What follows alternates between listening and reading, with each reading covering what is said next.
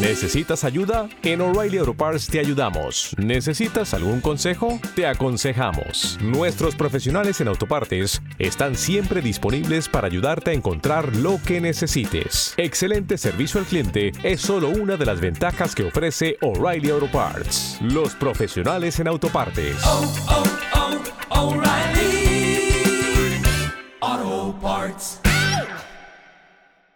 Dale más potencia a tu primavera con The Home Depot.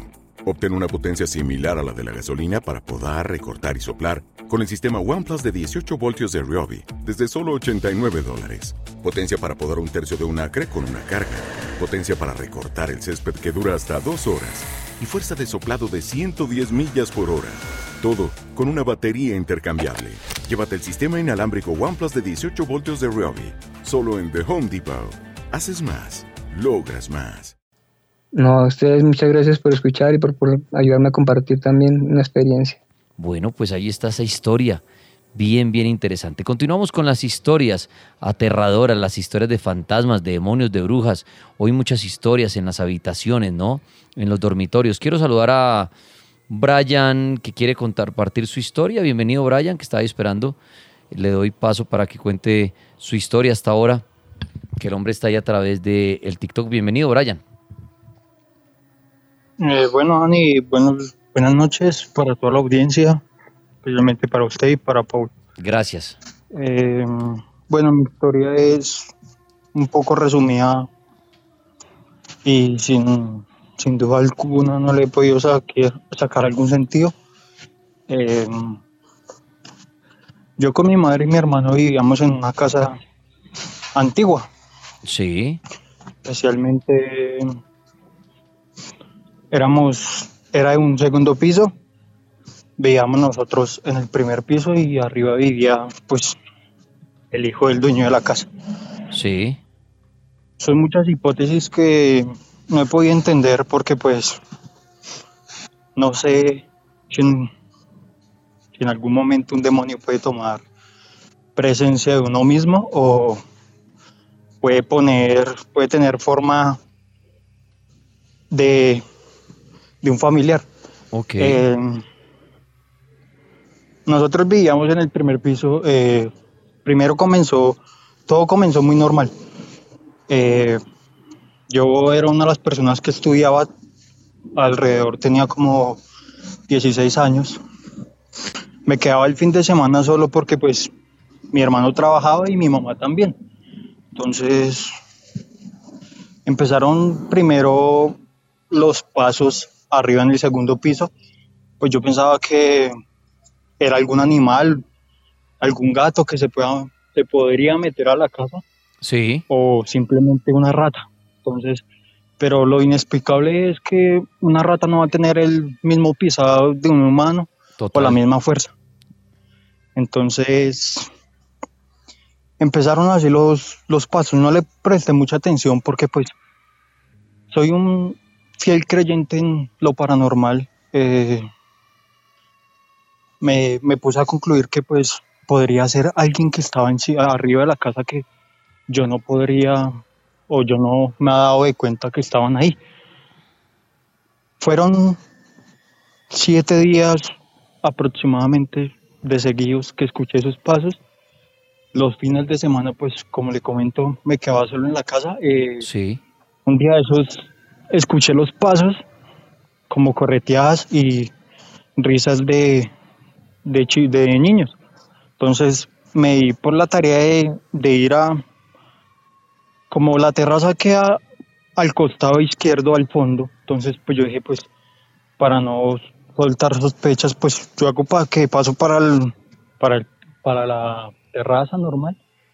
Ya cuando veo que todo está cerrado, todo ya como veo que todo está cerrado, las piezas, hay dos piezas, el baño, la cocina.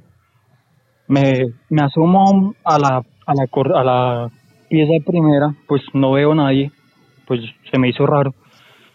Entonces a la segunda también me asomo, tampoco veo nada. Entonces ahí es donde empieza lo paranormal. Yo soy una persona que soy muy extrovertida en el sentido de lo paranormal. Pues me gusta centrarme al fondo del tema. Entonces dije, pues puede ser algo que me está jugando la mente o no le presté mucha, mucha que muchas conclusiones a eso. El día siguiente ya empezó lo, lo algo inquietante que llegué del colegio igualmente solo. Entonces me acosté a dormir. Eso que cuando uno llega muy cansado y pues soy una persona que tengo el, sueño muy pesado y escucho voces al lado mío. Entonces me levanto, normal. Esa, esa casa es una persona falleció ahí. Entonces me hice el, me hice, me levanté, empecé a mirar, pensaba que era mi mamá y efectivamente estaba igualmente solo. Entonces me dio por ir al baño y, ante, cuando me salgo del baño voy a entrar a la pieza. Eh, Dani, tú ya has visto esas piezas que, por ejemplo, son unidas, sino que solo las divide una pared como una pared común y corriente que no tiene no tiene puerta, no tiene. Sí, sí, sí. Entonces, eh, como estaba en el primer piso, no le daba la luz del sol. Entonces, tipo 6 de la tarde, cuando me levanté, voy a mi cuarto, volteo a mirar hacia la parte del fondo, que están mis, las camas de mi hermano y la mía, vi ahí una persona, una persona, una niña tipo 14 años. Cuando la veo, salgo corriendo, salgo de la casa, empiezo a orar y al pie, al lado vi a mi abuelita, entonces le dije a mi abuelita que yo vi a alguien, que vi a alguien, que vi a alguien. Entonces ella me acompañó, miramos, verificamos, no había nadie. Entonces ella se devolvió y me dijo, esté tranquilo que su mamá ya viene. Da la casualidad que a mi mamá, mi mamá ese momento me llamó, me dijo que tenía que trabajar hasta tarde. Entonces, cuando llegó mi hermano, le comenté que había visto, que había visto una niña. Entonces me dijeron que era una persona, que yo era, estaba loco, estaba entre el sueño que me levanté. Lo habitual, pues, sí. Sí, entonces cuando de repente pasó ese, ese día, entonces ya a la, a la noche siguiente, tipo 11, 12 de la noche, estábamos durmiendo, yo y mi hermano, y por lo habitual hay un armario al frente de las camas, en la, primera pieza, la que le digo, deja, yo dejé un vaso eh, que había tomado jugo, lo dejé allí, me fui a dormir, a la media hora, ese sueño que como a uno no le coge y uno da vueltas en la cama y da vueltas en la cama, cuando siento que el vaso de repente cae y empieza a saltar tres veces y cae al lado de mi cama volteo a mirar, prendo la luz y pues hay muchas personas que no pueden, pueden creer o no pueden creer. Nosotros teníamos una cruz, una crucecita ahí en la pared. Esa, esa cruz se dio la vuelta y quedó de cabeza, o sea, cabeza para abajo, en la... Sí, como diría, uno, como diría uno patas arriba. Sí, en la puntilla. Entonces yo dije, ¿aquí qué está pasando? Le dije a mi mamá, mi mamá, lo mismo me dijo, que es que estaba loco, que es que, que, que, mejor duermas. Entonces nos acostamos con ella. En el día siguiente, la noche empeoró. Esa, pues, ¿por, ¿por qué le digo que no sé si un demonio puede tomar la forma de uno? Porque estaba el, dueño de la casa, bueno, el papá, el, hijo del dueño de la casa, se levanta a las 3 de la mañana y como ellos vivían en un segundo piso, fue al baño y al baño, eh, o sea, el baño de arriba queda debajo del baño del de nosotros. Él da la casualidad de que mira hacia abajo y me ve a mí parado ahí en la, la puerta de mi, de mi cuarto. Dice él que él me estaba preguntando que, que por qué yo estaba tan despierto hasta ahora, que si estaba, que si mi mamá no había llegado o está trabajando o qué pasa. Entonces, que yo le contesté con una voz gruesa que no, que mi mamá le tocó dormir y la estoy esperando. Él no tomó, él dijo, bueno, vaya, acuéstese a dormir y ella ya ahorita llegará o llegará en la mañana. Pasó el día, le comentó eso a mi mamá, mi mamá dijo, tan raro, si yo había llegado a las 8 de la noche y él estaba precisamente durmiendo conmigo. Ok, Brian, ¿sí qué pasó al final, Brian, para darle la oportunidad a otra persona, por favor? Ok, eh, al fin, eh, bueno, pasó muchas cosas y al fin, al cabo, pues fuimos y, y, y man- llegamos a una persona de esas personas que, que dicen ver fantasmas o dicen ver los demonios. ¿Y vieron las cosas En un ellos? sexto sentido. ¿Y las vieron? Entonces él, él nos dijo que efectivamente que había un, un demonio, la cual nos dijo el nombre, pues por seguridad no se puede decir el nombre de ese, de ese demonio, y dijo que, que ellos no lo que a él no quería nadie en esa casa. Y al final. el problema y- y- era de y- que- y- y al final, ¿cómo solucionaron lo de la casa, Brian? Eh, no, simplemente nos fuimos. eh, él dijo que posiblemente él se podía pegar mucho a nuestra familia y nos podía seguir para donde que fuéramos.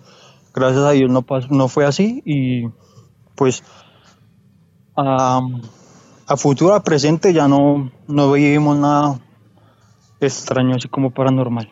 Perfecto, Brian. Le agradezco mucho por compartir su historia esta noche en el cartel paranormal de la Mega. Otro Brian que está esperando también aquí en línea. Brian, buenas noches, bienvenido al cartel paranormal de la Mega. ¿Cuál es su historia? Hola Dani, buenas noches. Buenas noches. Eh, Dani, bueno, pues mi historia eh, me, me pareció, me, pare- me pa- me pasó algo similar a Ángel, que, que eso me pasó en el municipio de Tena, Cundinamarca. Eh, no sé si conozcas una laguna que se llama Laguna de Pedro Palo. La he escuchado, pero no la conozco aún, sí. Sí, e- ese es un lugar súper encantador, o sea, tiene muchas historias, o sea, duendes, bueno, de todo. Entonces, en ese tiempo mi abuelo trabajaba cuidando una finca, una finca muy antigua. Eh, era una casa, una casa de dos pisos. Entonces yo me fui como a las 2 de la tarde a acompañarlo. Entonces pues uno tenía que organizar allá la casa, barrer y eso. Entonces yo me acuerdo que yo estaba barriendo por detrás de la casa cuando de un momento a otro yo vi que cayó un pajarito. Yo, pues, ¿esto qué pasó? Me acuerdo que yo lo levanté y el pajarito se le había partido el cuello. Sí, se había desnucado. Entonces se había estrellado contra un ventanal grande que queda en el segundo piso. Y bueno, yo seguí barriendo, organizando y cuando me volví había otro pajarito ahí con el cuello partido. Sí. Y yo, esta vaina, ¿qué está pasando acá? Y bueno, yo seguía amontonando ahí. Entonces, ya como eh, yo me fui pues ya a dormir como tipo 7, 8 de la noche. Ya habíamos organizado todo. Y donde yo me quedé, en un corredor, habían dos cuatrimotos. Esas cuatrimotos, yo me acuerdo que eso no, no servían. O sea, no tenían bujía, no tenían nada. que- Ok. Que, les diera arranque, ¿sí? Ni Sí. gasolina. Entonces yo me acuerdo que yo me acosté, sí, a las 8 de la noche, tal. Cuando, yo me acuerdo, pues yo me quedé dormido cuando me desperté hace un momento a otro, no sé qué horas eran. Y, y todo estaba en, en silencio, o sea, en el campo, y pues usted siempre está acostumbrado a escuchar los grillos que suenan, ¿sí? Ajá.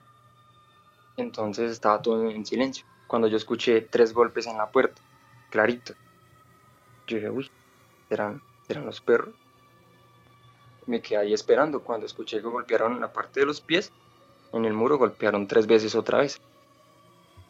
Y ya luego fue al lado, al lado derecho mío. Y también en el techo. Yo cuando golpearon en el techo, yo dije, no, ya, ya esto no es normal. Esto ya, entonces, de un momento a otro se quedó así todo en silencio otra vez y me empezó a coger así como ese miedo, como de que, pues, pucha, va a pasar algo, va a pasar algo. Y yo me acuerdo que yo escuché clarito, Dani, cuando aceleraron la cuatrimoto, Sí. uno- como cuando uno va en una moto y usted se le mete un neutrazo, que usted acelera la moto hacia fondo, así pasó. Y pues yo dije, no, ya toca salir y ver qué es lo que está pasando. Y yo me acuerdo que yo salí y yo lo único que vi fue al perro ahí acostado al lado de la puerta. Pero yo vi, ¿y quién aceleró entonces la cuatrimoto? ¿Qué pasó acá? Y la historia es que hace mucho tiempo en esa casa un muchacho se había accidentado en esa cuatrimoto, en una cuatrimoto que había ahí, que lastimosamente se estrelló contra un muro y pues él perdió la vida. Entonces, eso ya había pasado, ya había pasado con otras personas que se habían quedado cuidando esa casa. Y, la verdad, Dani, esa casa da mucho miedo porque nosotros, cuando organizamos, barríamos la casa principal, yo me acuerdo que salió una, una tarántula, una araña súper grande, grande, grande, grande.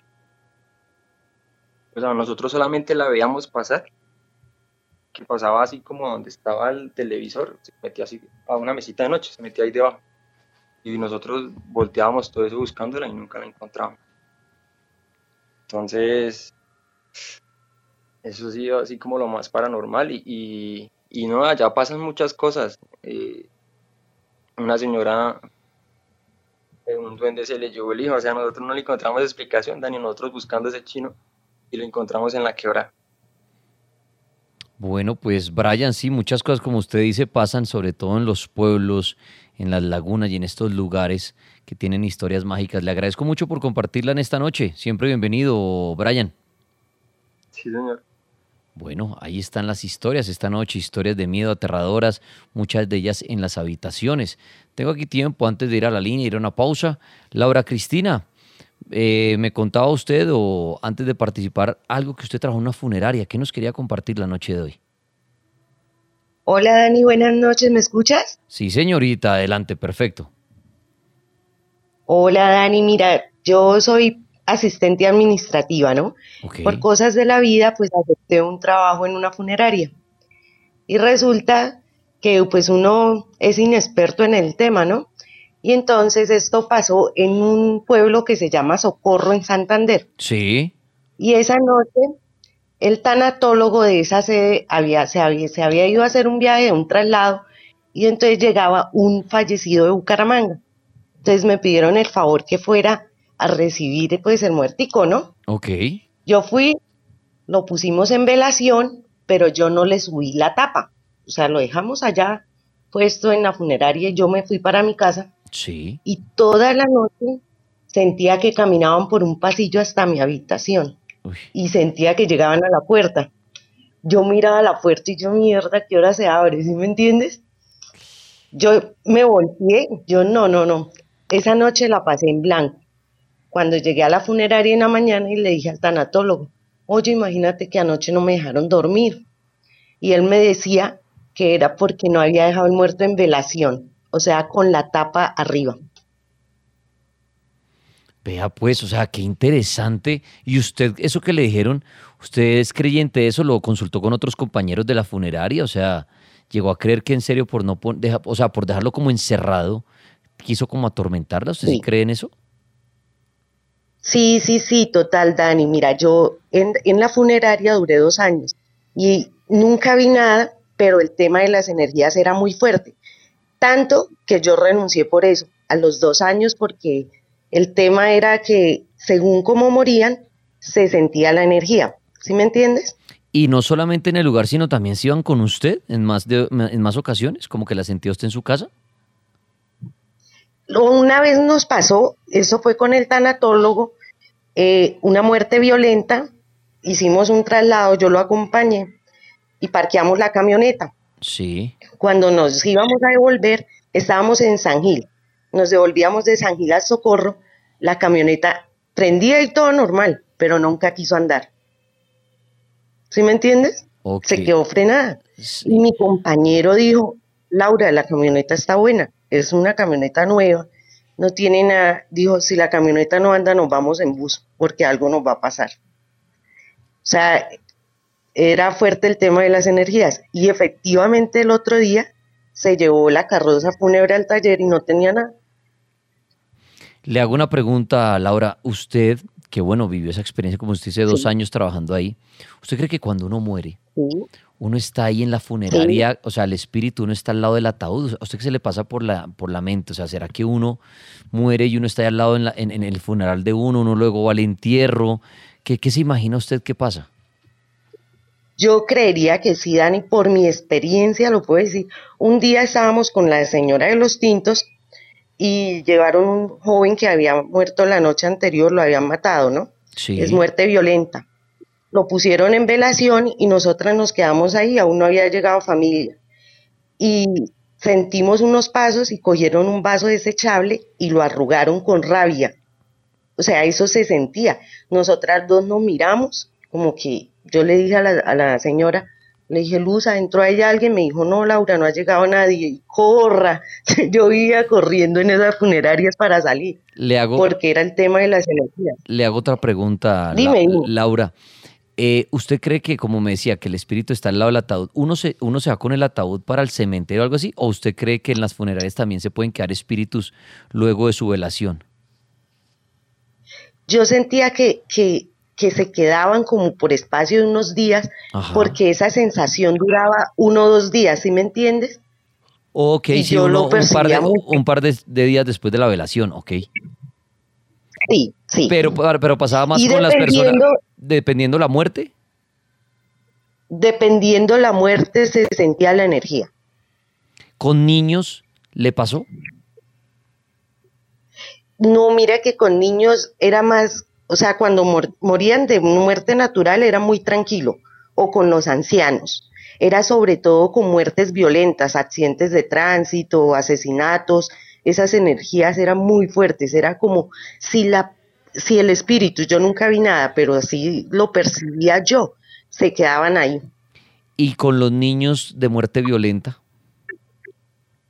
No, sabes que nunca tuve un caso de esos, pero sí en una funeraria que quedaba en Barbosa, mi compañera me comentaba que allá eh, velaron un niño en un accidente de tránsito por la carretera nacional y que ella sentía a ese niño ahí y que cuando habían funerales iban niños, ellos percibían como ese niño porque eran como a jugar con algo que, que no se veía. Entonces sí creo que quedan, pero no porque yo lo viví, sino porque mi compañera me lo contó. Ok, pues bueno, Laura, interesante su testimonio de esos dos años de experiencia habiendo trabajado en una funeraria. Le agradezco mucho por compartir su historia y bueno, su experiencia, muy amable. No, Dani, Dani, mira que el tema de los sanatólogos, ellos manejan mucho el respeto con el cuerpo del difunto, ¿no? Allá aprendí que el que asusta no es el muerto como tal, sino las energías. Y un compañero nuevo le pintó una cara de payaso a un fallecido. Y créeme que, todos le decían, tienes que irle a pedir perdón. Porque ese man decía, no puedo dormir, que me estoy volviendo loco. Yo, o sea, yo cierro los ojos y lo veo a él. Y ellos le decían, claro, o sea, tú le faltaste al respeto a un cuerpo y eso para ellos es un tema súper delicado. O sea, un tanatólogo serio, que todos mis compañeros lo son, manejaban ese tema con muchísima seriedad. Laura. Y le tocó ir al cementerio. ¿Usted qué cree? Yo en tres veces, tal vez tres veces, he hecho mi funeral en vida, pasando desde el coche fúnebre hasta la morgue, estando en una sala de velación, el ataúd, inclusive una vez hice uno en una sala de velación con el ataúd, un muñeco maldito encima, una tabla ouija encima de me metí en el ataúd como desde las 11 hasta las 4 de la mañana.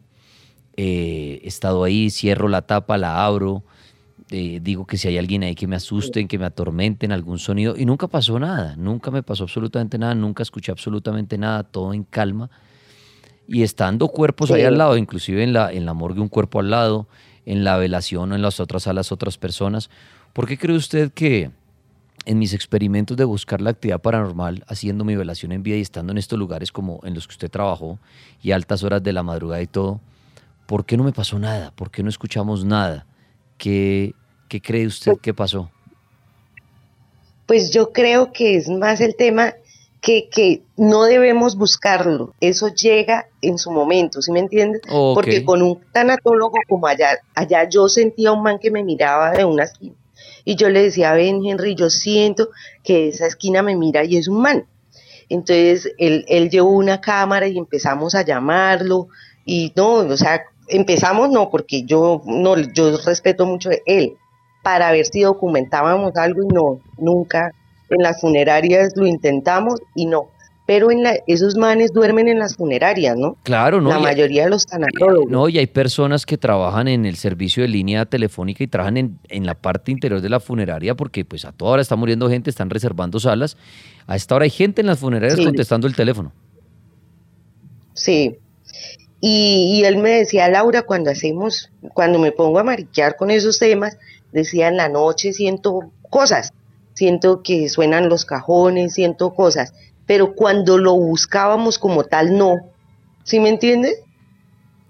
O sea, sí es, es como lo que yo siempre he dicho, no hay una hora, no hay un lugar, no hay nada que uno pueda decir, se va a aparecer el fantasma, es como al que le toca y porque está en el lugar en ese momento. Sí, total, total. Y, y el tema de las energías en las funerarias es súper fuerte. Oye, tengo un amigo que trabaja en una morgue toda la noche. Le voy a decir que te haga un live y que te haga el recorrido por la morgue y el cementerio central de Bucaramanga. Eso sí, se, se lo permiten con mucho gusto, o si me invita para pasar una noche allá en la morgue, también le agradecería a Laura si quiere en mensaje privado, ahí la voy a seguir. Si quiere en mensaje privado me escribe y nos ponemos en contacto a ver si de pronto su amigo que trabaja allí, porque a veces son muy difíciles esos permisos, lo he intentado, y por más de que trabaje al mismo cementerio le va a decir, no señor, aquí donde usted me haga un live en la morgue, chao, pierde el trabajo inmediatamente, porque ya lo averiguó No, ese man vive solo allá. no, no, no, de acuerdo, pero de tener unos jefes. Entonces, no, Sí, sí, sí, al, al- pero- al menos que fuera el dueño. Pero ah, por eso, entonces no es fácil, porque la otra vez también hablé con una persona que vive en un cementerio y me decía, Dani, no, no podemos transmitir porque mis, mis patrones me decía él, pues obviamente esto es, esto no se puede hacer porque también hay que respetar a las personas que están aquí enterradas, a las que están también ahí haciéndoles. Entonces las familias se molestan y podrían sancionarlo, al sancionarlo y despedirlo. O sea, no es fácil, pero por eso le digo, Laura, Sí. la va a seguir, escríbame un mensajito en privado y a ver si me pone en contacto con su amigo, a ver si podemos hacer algo allá. Si él me dice, lo invito a pasar una noche aquí en la morgue, con el mayor de los gustos viajo, empaco maleta como niño chiquito, como si lo, lo invitaran a una piscina. Vale, Dani, con mucho gusto. Chao, Gracias, Laura. gracias por darme el espacio. A usted. Buenas noches. Chao. Oiga, y de paso, de verdad, si alguien eh, tiene una funeraria, es el dueño, porque hay familias que son dueños de funerarias, eh, y me quieren invitar a pasar una noche en la funeraria, les agradezco. En la morgue, fabuloso. Sí, tranquilos, me invitan, transmitimos desde su lugar. Sé que es muy difícil por el tema de- del respeto. eh.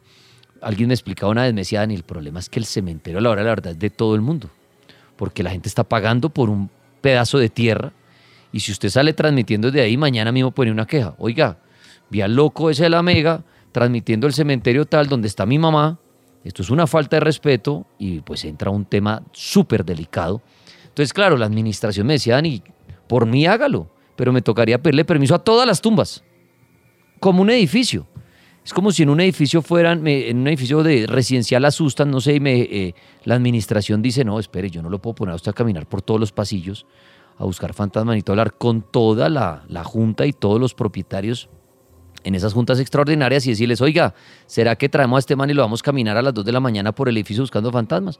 Si alguien se opone van a decir, no, hermano, porque la gente va a decir, venga, estoy pagando por mi casa acá, entonces no es fácil, por eso ella decía, no, es que él vive solo allá, no, claro, él trabaja allá, pero es como si una señorita de una funeraria que está trabajando ahorita hace un live, pues puede traer, mañana le pueden decir, venga, usted que hace transmitiendo, mostrando los ataúdes, mostrando la morgue, porque mucha gente se va a molestar, los que pagan para que su ser querido descanse en paz y uno diciendo, venga, y estos locos buscando fantasma, pero si de verdad alguien de pronto me dice, Dani, no, en mi funeraria yo se la puedo prestar porque resulta que estamos pintando y no hay ningún cuerpo en este momento, pero obviamente están las energías, pues me invitan y, y voy con el mayor de los gustos. O si puedo entrar a la morgue, pero obviamente la idea es transmitir, porque sé que más de uno va a decir, pero transmite en vivo tripas para ver la morgue, dónde está acostado, Eh, muéstrela. Entonces, si alguien me está oyendo de una funeraria, de un cementerio, me quieren invitar a pasar la noche, pero eso sí que haya buena señal de, de celular o de internet para transmitir, les agradezco para poder hacerlo. No es tan fácil, por eso yo le decía a ella que, que no es fácil y que no ponga en riesgo el trabajo de la persona. Es como en los hospitales. Mucha gente me ve hospital y dice, Dani, yo sería feliz transmitiéndole aquí todo por los pasillos, las salas de cirugía donde se muere la gente, cuidados intensivos, pero no puedo. Porque afortunadamente esto lo ve y lo oye mucha gente. Y entonces mañana en el voz a voz dicen, uy, vio a fulanito, transmitió desde el, desde el hospital. Y se rega el chisme. Y, y se acuerda que alguna vez nos llamó Hasta- un, un- un guarda. Un guarda perdió el trabajo porque dijo, estoy aquí vigilando en un banco y soy el único. Y casi le faltó decir por dónde entraba. Exacto. Y obviamente perdió el trabajito por ni siquiera mostrar, Una informar llamada, Una llamada. que dónde estaba la caja. No, es que dio mucha información. No colaboró tanto. entonces yo les ayudo a guardar su trabajito y cuidarlo. Pero me encantaría que alguien pudiera transmitir de una funeraria fabuloso en vivo. Pero sé que lo van a molestar, al igual que, un, que, que los hospitales, las funerarias, los cementerios. Entonces, entonces no es. Cuidado, se le van las cosas, mijo. Ay, Entonces, disculpe. entonces no es, no, es, no es fácil. Pero repito, si alguien me está oyendo, la vez que hice lo de las funerarias fue porque familias dueñas de funerarias me invitaron. Y lo hice con el respeto que a mí me... Ustedes me conocen con el respeto que hago esto, lo hice con mucho respeto. Nunca mostré las, los cuerpos de las otras personas, nunca dije dónde estaba. Y lo hice con respeto. Lo único que hice fue meterme en un ataúd y estar en una sala de velación y cerrar la puerta, decir que si hay alguien aquí, que me golpeara el ataúd, si alguien está acompañándome. Pero pues no pasó nada, ustedes se dieron cuenta que eso fue, lo hicimos en vivo aquí en el cartel varias veces. Fue interesante en, en un coche fúnebre y todo. Pero vuelvo y abro la invitación, si alguien me quiere invitar, por favor, eh, le agradezco, le agradezco y lo hago con el mayor de los respetos. Eh, o si es más, si alguien dice, no, Dani, yo le invito a mi funeraria, pero anúnciela que es la funeraria tal en tal ciudad, hermano, y que, ah, bueno, le hago la publicidad, ni más falta también, pero sé que me van a decir, Dani, no va a decir dónde está, porfa, porque es que si llega a pasar algo, nadie va a volver a velar aquí a la gente. O no, o también, Dani, que de pronto no falta el curioso que vaya y eh, o Sí. gente que vaya. Y que empiezan, ay, es que aquí fue donde asustaron, entonces, quiero que se pongan en mis pies, que mucha gente me dice, Dani, vaya ya a una, a una funeraria y todo, no es fácil, pero si alguien es dueño, eh, de una, invíteme y con el mayor de los gustos voy. Me, me- me encantaría inclusive, que sé que eso sí es imposible, que una vez lo solicité, estar mientras arreglan los cuerpos y mostrar. Ah, Pero obviamente no se puede. No se puede. ¿Se imagina usted yo mostrarles a ustedes? Ah, bueno, primero me sellarían creo que el live empezando por ahí. empezando por ahí. Pero me gustaría transmitirla si fuera por audio mientras arreglan un cuerpo. Pero me decían, no, Dani, es que es muy difícil. es muy difícil. Eso Es algo tiene- muy íntimo. es, es una vaina muy, muy dura de poder hacer y, ah, bueno, trae muchas consecuencias. Es, es complicado. También quería hacer mi entierro en vida, bajo tierra, con oxígeno y, y, y- narrarles desde ahí que se siente la experiencia de uno estar en un y sentir como la tierra va cayendo y pasar ahí, no sé, una hora, dos horas. Los expertos que están afuera manejando el, el oxígeno mío por un tubo me, me- me informarían cuánto tiempo. Pues tampoco. me dijeron, no señor. Y otra cosa que quería hacer, para que dieran cuenta, era que me inducieran a un coma. No, eso sí ya no, tampoco. Eso yo quería que, los- que no. mediante unos médicos me dijeran, bueno, quiero, vamos a inducirlo a un coma, a Como- Tres como- Palacios, como en la y, película. y después lo volvemos a traer. Sí, como en la película. Claro, como inducido y después me reaniman Uf, y volver y decir qué fue lo que, que vi. Yo, yo quisiera. Chévere, que uno le diga, bueno, entra en coma, vamos a mandar al coma al tripas. Una hora, un día. Y vuelva, reanímenlo. Claro, el riesgo está en que no me puedan reanimar y Exacto. Pero si, si quisiera, lo, lo haría, de verdad. Eso, eso me gustaría, Pulpo. Uno estar al borde, que uno lo pudieran decir, mire, hermano, mediante médicos y expertos, decir, bueno, lo vamos a llevar al borde de la muerte. Ahí. Y lo vamos a reanimar. O sea, que, lo, que la maquinita haga algo así.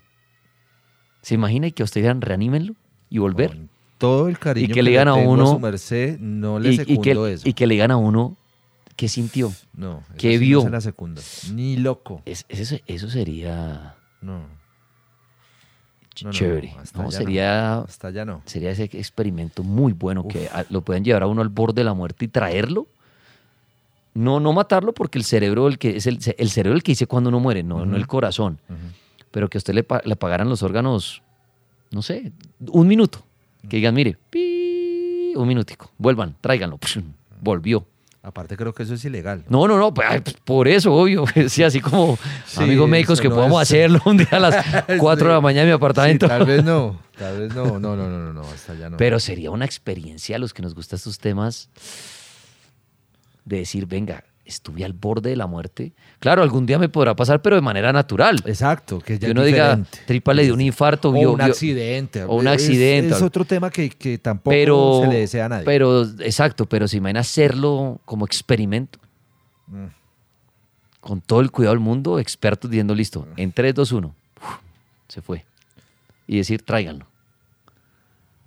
Sería además como, como a- hasta como con Dios, ¿no? Meterse con Dios. Exacto. Decirle a Dios, mire, estoy, estoy buscando la muerte, pero estoy volviendo. O sea, Es que al fin eso- ustedes o yo. Ese tipo, ese tipo de cosas también juega con la fe. No, no, total, porque mucha gente va a decir, usted hace eso y Dios le va a decir castigado. Castiga, exacto. exacto, esos son creencias, pero digo, el- a los que nos gusta el tema paranormal, pulpo, así como el que dice, venga, desdóbleme y sáqueme de mi cuerpo un tiempo. Yo creo que a los que nos gusta esto, eh, otra cosa, a mí me, me encanta, bueno, es que sigo, me encantaría, después lo toman a mal, me gustaría entrar en posesión. Que el, que el demonio se me metiera. Claro, así estuviera amarrado con un padre y gané, listo. O sea, comprobar eso sí sería muy difícil. Sí, Porque científicamente un médico sí le puede decir en este momento ya perdió signos vitales sí. Y lo volvimos a reanimar. Eso sí quedaría sustentado y comprobado. Exacto. Pero que un padre le diga a uno, listo, Dani, ya bien, estoy viendo entrar el demonio por la puerta y se la va a meter. Sí. Algo que no se ve, algo que no es tangible. Algo que no se ve y de pronto a veces eso fue show del tripas, mira, ese revolcó en el piso y no hay claro. que... Pero yo digo, bajo experiencia sería a los amantes de lo paranormal interesantísimo uno sentir que un demonio entró en uno. Para uno decir después, no, no, no me acuerdo de nada. Y que el padre le diga, bueno, le hicimos el exorcismo, mire acá es tu video, mire lo que usted decía, lo que hablaba, y uno decir, mire usted cómo levitó, y uno decir, jue madre, o sea, estuve poseído. Y poder contar qué es eso. Porque es que yo en mi trabajo paranormal, ¿qué he podido hacer? Escuchar historias. Ajá. Pero quisiera ser el protagonista. Quisiera que aquí se me apareciera un fantasma aquí a mi lado, un niño, y nos, nos alborotara todo y lo viéramos y saliera corriendo. Porque me encanta el tema, pero digo, miércoles, ¿qué más hay que hacer para poder comprobar que el fantasma existe, que el diablo existe, que al estar al borde de la muerte vemos un cielo, vemos un infierno? ¿Mm? Y, a mí me encanta eso. Ya he estado en cementerios, lo máximo que puedo hacer es el funeral en vida. Me he metido a sitios aterradores, a buscarlos, tablas ouijas, en mi casa está llena de tablas ouijas, muñecos malditos, y no pasa nada. Y la gente dice, no, es que tripas a usted no, no, yo no, ¿por qué a mí no? Mm. Ni que yo fuera, pues, no, mejor dicho, el, el, el, el, el- el- el papa. No, pues no, soy una persona común y corriente. Al contrario, ni me protejo, ni, ni es que tripas, es que usted duerme con la Biblia en la casa abierta y por eso no, absolutamente nada. Pero bueno, hago el llamado, si alguien me quiere invitar, de verdad, a que, o quiere venir aquí alguien a decirme, lo siempre lo he dicho, Dani, mire, soy el brujo más berraco, le va a aparecer al diablo allá en su cabina, o vamos, hagámoslo. Dani, lo invito a mi morgue, hermano, duerma en la morgue una noche. Transmita si quiere. Le voy a dejar dos cuerpos al lado y lado los dejamos con sábanas tapadas. Por favor, me acuesto en la mitad. Pero quiero saber qué pasa. Quiero saber lo paranormal. Y yo digo, la gente dice, no, es que es porque no le tiene miedo, no le pasa nada. Eso yo no creo en eso. Hay gente que no le tiene miedo a esas cosas y, y ve el fantasma o lo asustan. Sí. Yo creo que eso no es razón para que uno no vea las cosas. No creo que el fantasma diga, ah, este loco no le da miedo, no lo asustamos. No, eso no, yo no creo en eso. Yo creo que el fantasma debe, debe atormentar en, por, algún momen- por algún motivo. No creo que el fantasma juegue a asustar a los que les da miedo. Por eso a muchos recorridos paranormales se lleva gente que le da miedo. Y pues no pasa nada. Y ella, eh, bueno, son miles de explicaciones. Pero bueno, interesante el tema paranormal. Pero ya que hablamos con una mujer de una funeraria, repito, me pueden escribir a mis cuentas privadas en Dani Tres Palacios. Dani, soy propietario de una funeraria, hermano, lo invito. La morgue hoy no va a tener ningún cuerpo, entonces fresco, transmite desde ahí, nadie va a saber qué es, todas las morgues son iguales, qué sé yo. Y me reservo el nombre, sea en la ciudad que sea, voy, pero que tengamos internet para poder transmitirle a mis oyentes eso. Eso como ejemplo de la morgue. Ya de para allá, cementerios, lo que quieran, con mucho gusto voy, porque eso es lo que buscamos con Paul, Sí. pero los permisos son muy difíciles. Es muy difícil. A, a mí me escriben y me han escrito, de hecho, llevo dos semanas que me escriben, es que mire, tengo el lugar para... Claro, mire, tiene que solicitar un permiso explícito firmado por el propietario del Claro. terreno, de la casa, del local, de lo que sea. Para no, para no meternos en líos. Exacto. Porque estamos difundiendo, está, dígame usted metiéndose para una propiedad propiedad y yo difundiéndolo en la emisora y dirán, estos alcahuetas Claro, están llevando a que la gente transmita en lugares prohibidos. No puedo, exactamente. no puedo. Bueno, No es que no queramos, no es que nos dé pereza, no es que no, no, no, no, es que es difícil conseguir un permiso de esos. Pues, O sea, se le aclara a los oyentes porque muchas Es veces los oyentes nos escriben muy difíciles. eso. A mí me dicen cada rato, tripas, metas y hace pueblo allá en la calera, que todo el mundo vaya Mm. en motos y a fregar la vida allá. Eso es propiedad privada. Claro. Y eso tiene vigilantes. Sí, y los vigilantes pueden disparar. Claro, lo que quiero se está invadiendo propiedad. Yo no puedo entrar allá, eso le pertenece a una cementera, si es que no ha cambiado de dueño. No, Cuando yo averigué alguna vez permiso, me dijeron, eso pertenece a Cemex. Todavía le pertenece. Y yo hablé con una persona en ese entonces y me dijo, Dani, antes por favor ayúdeme a decir que no vayan, Exacto. porque es propiedad privada. Y hay perros, hay cosas y después, y pues la gente es feliz yendo allá. Hacer, y es más, se meten a hacer supuestamente ritos y Yo, supuestamente exacto, cosas. yo no puedo porque me demandan. Exacto. Armero no pude volver porque la organización de armeritas a las que les mando un abrazo, porque quiero mucho a mis amigos de Armero, prohibieron como hacer eso a medios. Claro, mucha gente vaya a hacer cosas para TikTok y eso, pero pues ya son cosas muy, no sé, pero un medio no puede. Bueno, entonces ahí está. Bueno, vamos a hacer una pausa que está pendiente y al regreso tengo a Xavier Piñeros ahí que le quiero preguntar unas cositas de los fantasmas en las habitaciones, que ha sido como el tema principal hoy. Vendré con Judy, vendré con Gabriel y vendré con más oyentes que están esperando ahí para participar en esta noche de historias paranormales. Qué pena extenderme en mi clasificado, pero ojalá lleguen invitaciones para que volvamos a tener esos recorridos tan aterradores que los hemos hecho, pero que tristemente por mucha gente que viola estos lugares, cada vez nos ponen más y más y más restricciones. Ya volvemos.